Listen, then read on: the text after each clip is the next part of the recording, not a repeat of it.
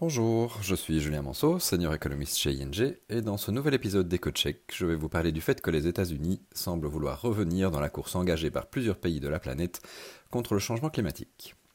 Nous avions tous un peu perdu l'habitude de voir les États-Unis faire preuve d'initiative en matière de climat. Et pourtant, ce que le président Biden a annoncé lors de la réunion globale sur le climat du mois d'avril, une réunion qu'il avait par ailleurs lui-même organisée, va au-delà du retour des États-Unis au sein de l'accord de Paris. Le fait de placer le changement climatique au cœur de la stratégie américaine de reprise après l'épidémie de coronavirus est un signal fort pour le reste du monde.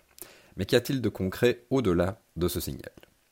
Certes, les États-Unis se donnent maintenant des objectifs climatiques clairs et ambitieux par certains aspects plus ambitieux même que les accords de Paris, qui prévoient, rappelons-le, de limiter les émissions de gaz à effet de serre de manière à ce que le réchauffement climatique soit limité à 2 degrés maximum, idéalement 1,5 degré, en moyenne par rapport au niveau pré-industriel, donc le début du 19e siècle, et ce d'ici la fin du siècle, donc 2100.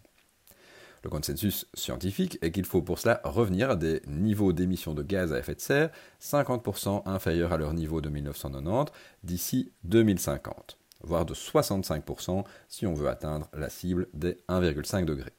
Autrement dit, pour respecter les accords de Paris, les émissions de gaz à effet de serre des États-Unis ne devraient pas dépasser les 2,2 milliards de tonnes en 2050 contre 6,7 aujourd'hui et 6,4 en 1990. Comme l'Union européenne, les États-Unis de Joe Biden veulent aller plus loin et aboutir à des émissions nettes de carbone qui soient nulles d'ici 2050. Il existe d'ailleurs un objectif intermédiaire pour 2030, 3,7 milliards de tonnes, soit la moitié des émissions mesurées au pic de 2005 aux États-Unis. En moins de 10 ans, le visage de l'Amérique est donc supposé changer entièrement. Ce qui est sans contexte euh, l'objectif le plus ambitieux du plan est la décarbonisation de la production d'électricité. Pour aboutir à une énergie 100% propre en 2050, les États-Unis se donnent un objectif intermédiaire de zéro émission pour le secteur de l'électricité d'ici 2035. En moins de 15 ans, le défi est de taille, alors que pour l'instant, les mesures annoncées ont trait à la rénovation du réseau électrique, pour 100 milliards de dollars, et à l'éolien. L'objectif est ainsi de doubler la quantité d'énergie produite par les éoliennes en mer d'ici à 2030.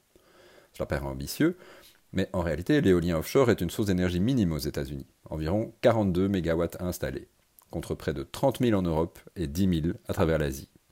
Cet investissement ne fera donc que peu progresser la part de l'énergie éolienne dans la production totale d'électricité américaine, qui est actuellement de 8,4%. Pour vous donner une idée, en Belgique, l'éolien représente plus de 10% de la production d'électricité, dont 40% sont produits en mer du Nord. La Belgique est en effet le quatrième pays producteur d'énergie éolienne après le Danemark, l'Allemagne et la Chine. D'autres mesures devront donc voir le jour si les États-Unis veulent avoir une chance de réussir le défi de la décarbonisation de leur production d'énergie. Défi que se sont aussi lancés l'Union européenne et le Japon pour 2050, et plus récemment la Chine pour 2060.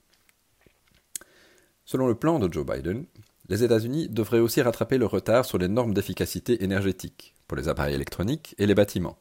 Les rejets de CO2 par les habitations comptent en effet pour 20% des émissions de CO2 des États-Unis un pourcentage bien plus élevé qu'en Belgique, par exemple, 13%, qui n'est pourtant pas champion dans la matière.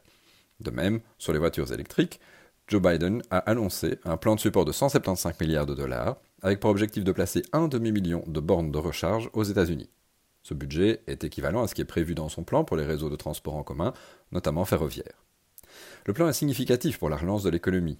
L'évolution verte de l'économie américaine fait partie d'un plan d'infrastructure total de 2200 milliards, soit environ 10% du PIB. Il l'est aussi sur le plan diplomatique et commercial. En effet, le terrain climatique est encore un des derniers terrains diplomatiques où Chine et États-Unis ne sont pas à couteau tiré. Et ce plan pourrait peut-être déstabiliser les choses.